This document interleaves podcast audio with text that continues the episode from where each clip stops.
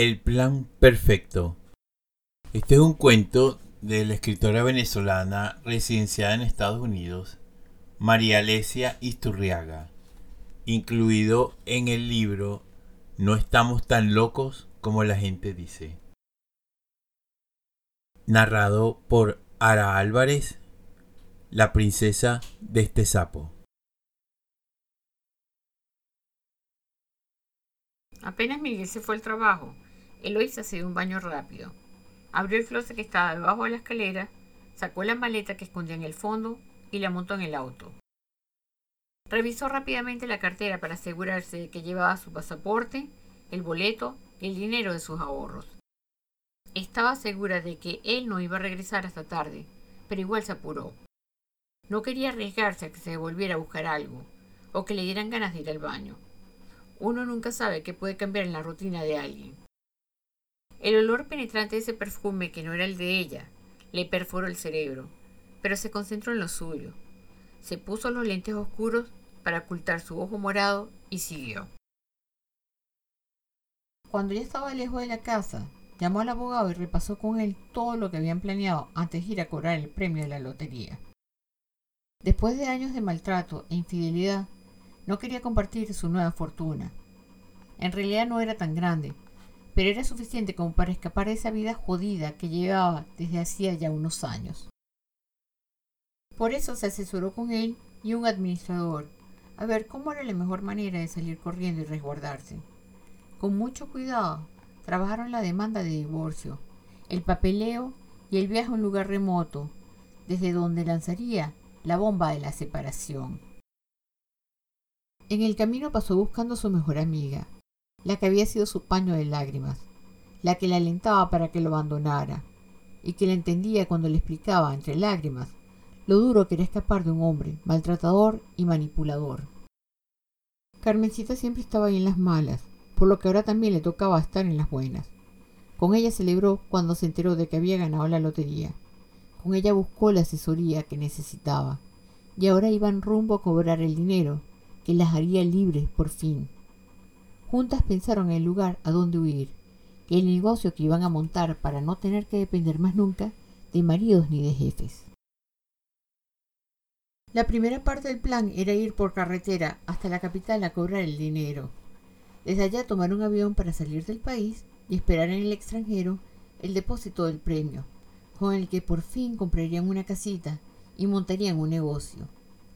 Por suerte, entre las dos tenían suficientes ahorros como para alquilar un auto, comprar los boletos de avión y aguantar las primeras semanas mientras les depositaban. Ya en la carretera pusieron la música de Bebe a todo volumen y arrancaron a cantar. Hoy vas a descubrir que el mundo es solo para ti, que nadie puede hacerte daño, nadie puede hacerte daño. Hoy vas a comprender que el miedo se puede romper con un solo portazo Hoy vas a hacer reír, porque tus ojos se han cansado de hacer llanto, de ser llanto. Hoy vas a conseguir reírte hasta de ti y ver que lo has logrado. Tenían demasiado tiempo guardando el secreto de su fortuna, y ahora por fin podían reír a carcajadas y comenzar a celebrar. No lo puedo creer, no lo puedo creer, gritaba Eloísa. Pues créelo, mana, créelo. Aquí no nos para nadie, decía Carmencita entre risas. Igual todavía tengo miedo. Hasta que salgamos al aeropuerto de Lisboa no me voy a sentir segura. Pero ya me hacía falta gritarlo. Soy libre, soy rica. Grítalo, chica, grita todo lo que te dé la gana. ¿Te imaginas la cara de Miguel cuando llegue a la casa y se dé cuenta de que no estoy? Y cuando se dé cuenta que no tiene la cena servida, replicó Carmen, tratando de imitar la voz de Miguel. Como un mal presagio, de nuevo el olor del perfume, dulce y ordinario, le estremeció el cuerpo y sintió miedo. Mejor dejamos los chistes para después. No quiero que nos vaya a pasar como en las películas, porque esos carajos tienen como un radar para detectar cualquier movimiento fuera de lugar. Bueno, tampoco es que somos Telma y Luis. No vamos a andar por ahí emborrachándonos y disparándole a los tipos. Nos portamos bien, sin que sospechen nada. Solamente somos un par de señoras comunes y corrientes. Las carcajadas de las amigas fueron interrumpidas por el teléfono. Era Miguel que nunca llamaba en el día. Un escalofrío le recorrió la espalda a Loisa. No se atrevía ni a contestar, pero si no lo hacía iba a levantar sospechas y necesitaba el resto del día para poder escapar. Apagó la radio, le hizo señas a Carmen para que se callara y atendió. El susto se disipó enseguida. Solo quería avisar que iba a llegar tarde porque tenía una cena con unos compañeros de trabajo y olvidó dejar grabando el partido. Le dijo además que le planchara la camisa azul para el día siguiente. Ella sabía que esa salida en realidad era con su amante. Tenemos más tiempo, amiga, tenemos más tiempo, gritaba emocionada Eloísa. Cuando ese sinvergüenza llegue a la casa, ya estaremos montados en el avión, y a lo mejor ni se da cuenta de que no estoy en la cama. Lo único que lamento es que va a estar comido antes de llegar a casa, se reía Carmencita. Igual tenemos que seguir siendo precavidas. No quiero verle la cara a ese desgraciado más nunca en mi vida. Repasemos todo. Comemos en el carro los sanduchitos que tú trajiste. Entramos a la oficina de la lotería y hacemos los trámites. Dejamos el carro que alquilamos en la agencia que está en camino al aeropuerto, no en la del aeropuerto. Nos vamos a pie y a una cuadra más adelante tomamos un taxi. Chequeamos el equipaje y entramos una vez a la sala de embarque. Apagamos los teléfonos y los botamos en la basura. No usaremos las tarjetas de crédito, sino los gift cards y efectivo. Así las dos amigas siguieron el camino repasando los apuntes del plan perfecto que les permitiría llegar a Lisboa y de allí hasta Oporto, donde pensaban vivir por un tiempo mientras se resolvía todo el proceso legal.